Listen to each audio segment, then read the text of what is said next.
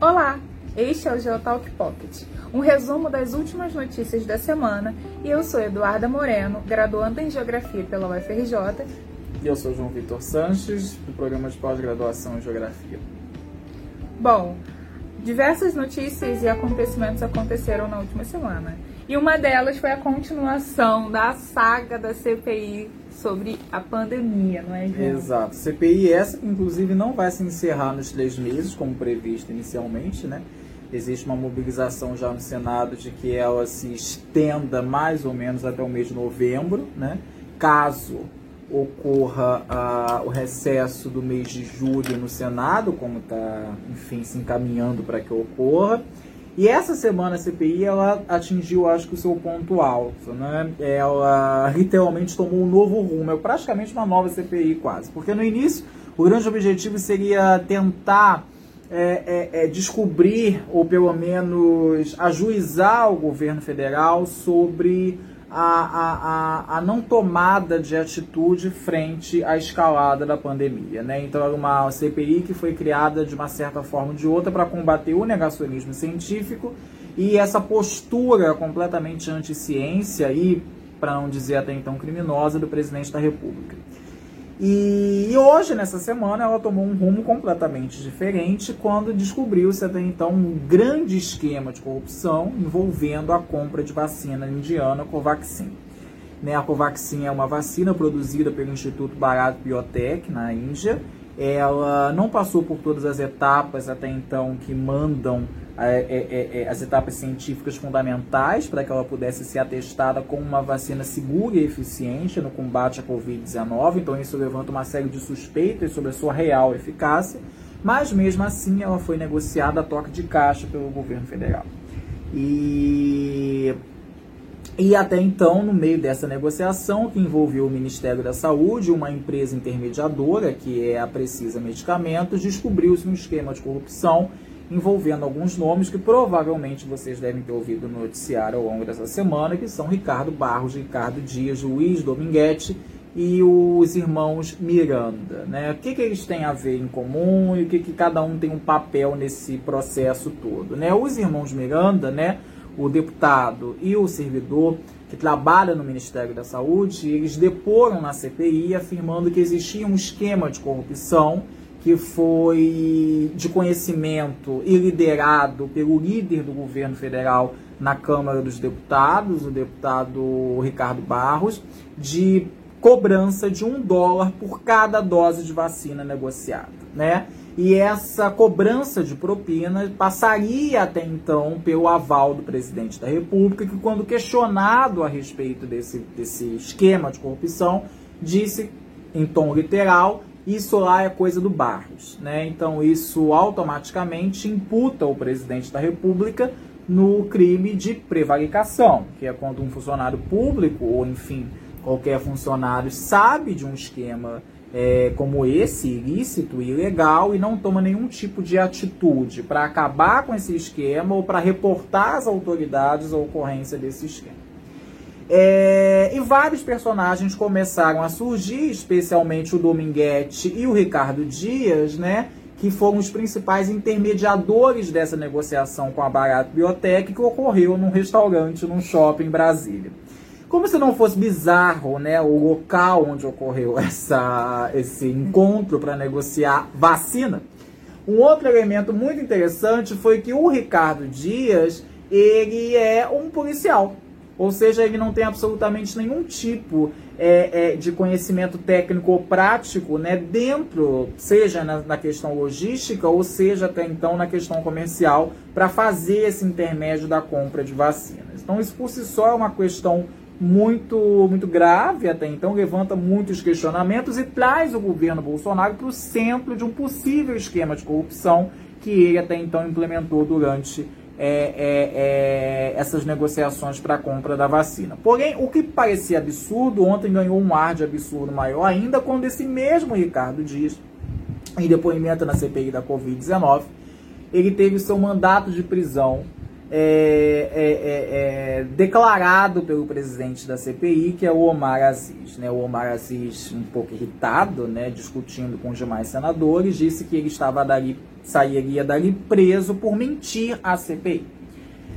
E isso se embasou, porque afinal de contas o Omar Aziz disse que tinha em posse documentos até então que alegavam, documentos e escutas telefônicas que alegavam essa participação do Ricardo Dias nesse esquema, mesmo ele negando reiteradamente não ter participado. E aí uma prisão na CPI não é algo inédito, né? Na história, se nós fôssemos pegar as outras CPIs, a CPI, por exemplo, do Banestado, né, que ocorreu na, em 1999, né, que foi uma CPI aberta para poder averiguar os esquemas de desvio de verba no Banco do Estado de São Paulo, ela teve o seu primeiro preso, que foi o ex-prefeito de São Paulo, Celso Pita. Aliás, é uma história bem interessante, porque o Celso Pita ele foi preso por desacato à autoridade.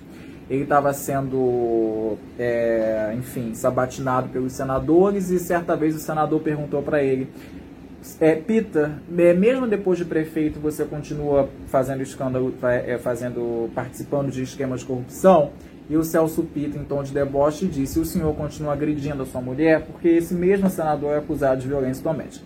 Então, diante disso, ele foi preso, foi um dos primeiros é, é presos na CPI. E ontem isso se repetiu.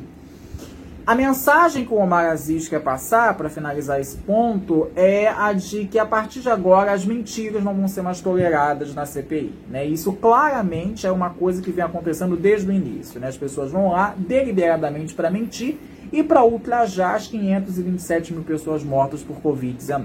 Né? E isso até então é um tanto quanto interessante, porque existe uma diferença de status, é importante é, é, determinar isso, é, uma diferença muito grande entre investigado e testemunha. A testemunha é obrigada a falar na CPI. Né? O investigado, ele não necessariamente é obrigado a falar, tanto que muitos deles recorreram à STF para que pudessem permanecer calados. Então, a partir de agora, o ato de ficar calado ou o ato de mentir pode ser passível de punição é, pela, pela corregedoria da, da, da, da Polícia Legislativa e também pela presidência da CPI. E principalmente é, a gente pode pensar, né, quais são os limites do silêncio na CPI, né? Porque se é um processo uhum. para fazer investigação, saber o que está acontecendo por trás é, desses grandes processos, quais são os limites desse silêncio e do porquê permanecer calado né, nessas situações? E o, e o, ato de se calar já se torna uma confissão de Exatamente. culpa, né? Se você o quem cala, consente, é uma, né? Já, já é uma resposta. Exatamente. Silêncio. Bom, e o segundo tópico que a gente vai comentar hoje é sobre a corrida eleitoral e sobre os candidatos que estão, é, digamos que, aparecendo nesse momento. Um deles é o Eduardo Leite, bem polêmico nas últimas semanas com as suas declarações, o crescimento do Lula, do Ciro Gomes e do ex-ministro da Saúde, Luiz Mandetta, né? Isso. É, essa, é, por mais que aparentemente esteja cronologicamente distante, as eleições de 2022 elas já estão sendo organizadas a toque de caixa. E nas últimas semanas a gente viu que alguns candidatos ou eles começaram a, a, a, a tomar mais vantagem na corrida ou se retiraram da corrida. Né? Eu acho que o exemplo mais notável disso é o Luciano Huck, né, que era um candidato já tido como certo para a campanha de 2022, porém ele decidiu largar tudo para comandar um programa no domingo na Globo, no lugar do Faustão.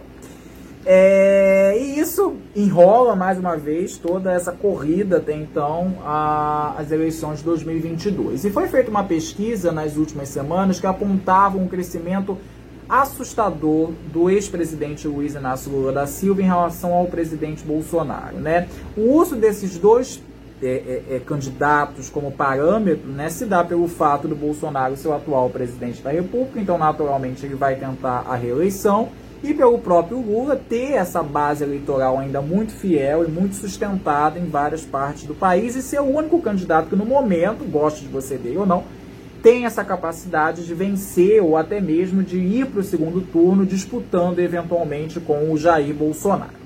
Uma questão que eu acho muito interessante é que corre por fora a chamada terceira via, né, que é, seria essa alternativa à direita ou à esquerda, mas sempre à direita, de um candidato que poderia fazer frente né, à opção Lula e à opção Jair Bolsonaro. Né? E esses três candidatos, eles se reuniram numa sabatina na semana passada, que foi o ex-ministro da Saúde, Luiz Henrique Mandetta, que gozava de uma popularidade muito grande durante o início da pandemia, né? Por conta da sua grande exposição à frente do Ministério da Saúde, mas hoje em dia ele está um pouquinho apagado, né? Ninguém mais lembra do Mandetta, né? E isso é uma coisa um pouco ruim para ele. É... O Ciro Gomes, né? Que é o nosso eterno presidenciável, né, que sonha com a cadeira da presidência da República e faz uma oposição ferrenha tanto ao Jair Bolsonaro quanto ao Luiz Inácio Lula da Silva e tem uma autoestima tão grande para se firmar como futuro presidente do Brasil. E por fim, o nosso coringa aí da história, que é o Eduardo Leite, governador do Rio Grande do Sul, pelo PSDB, que também se lança como candidato em uma terceira via como alternativa ao Lula e ao Bolsonaro, e que é marcado por um governo no Rio Grande do Sul em que a austeridade fiscal é, é muito forte. Né? Ele se posiciona como um, um, governador aliado às políticas neoliberais, né? que tem como principal ferramenta de governo a austeridade fiscal e que tenta, de uma certa forma ou de outra, garantir um crescimento sustentável da economia do Rio Grande do Sul. Né? É, esse choque econômico que ele deu na economia do Rio Grande do Sul, que passava por uma crise econômica muito grande, projetou ele nacionalmente para ser um candidato, um possível candidato do PSDB à presidência da República. Mas sendo que o Eduardo Leite tem como principal adversário dentro do próprio PSDB o João Dória.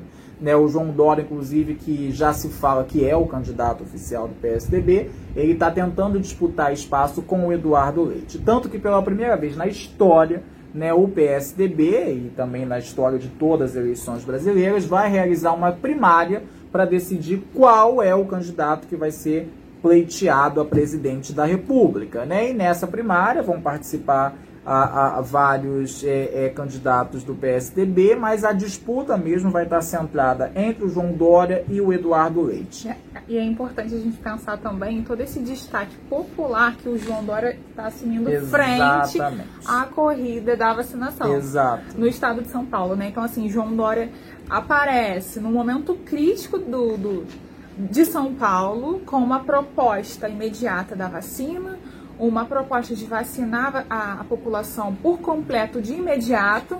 Então, isso já dá uma balançada na sua possível é, eleição para presidente, né? Sem dúvida nenhuma. Então, o João Dória ele tenta, inclusive, é, o esquema de, de primários do PSDB estaria baseado em os senadores votarem, os deputados federais, os deputados estaduais, os vereadores, os prefeitos e os militantes, né?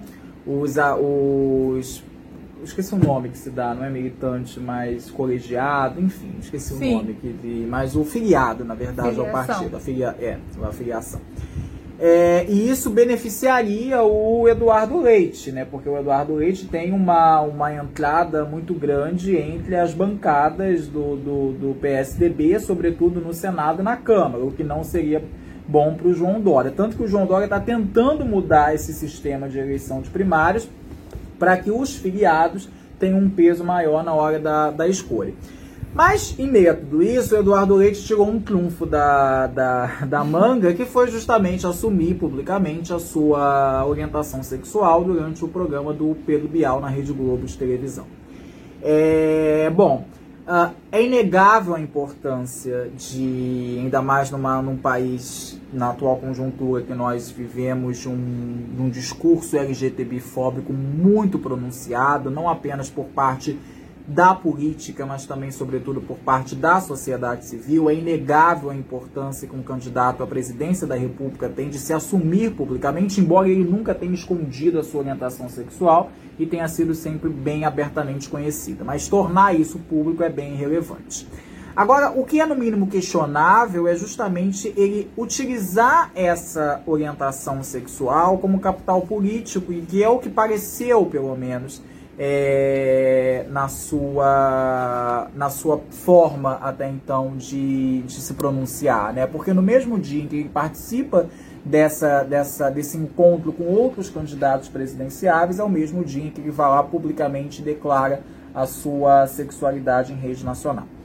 É, bom, E aí isso abre também margem para a gente poder discutir uma coisa que é fundamental, que é a participação dos LGBTQI nos espaços de política, né? Porque isso é importantíssimo, né? E é importante haver essa diversidade, né? Uma diversidade que contemple não apenas uma diversidade sexual, mas uma diversidade inclusive de classe, uma diversidade de cor, uma diversidade de opiniões e de ideias. Então o Eduardo Leite ele não abriu caminho para absolutamente ninguém, muito pelo contrário ele só foi atrás de um caminho que já foi aberto por inúmeras vereadoras transexuais que foram eleitas, por inúmeros outros vereadores, prefeitos, até mesmo deputados gays também que foram eleitos, inclusive senadores gays, né? O Fabiano Contarato,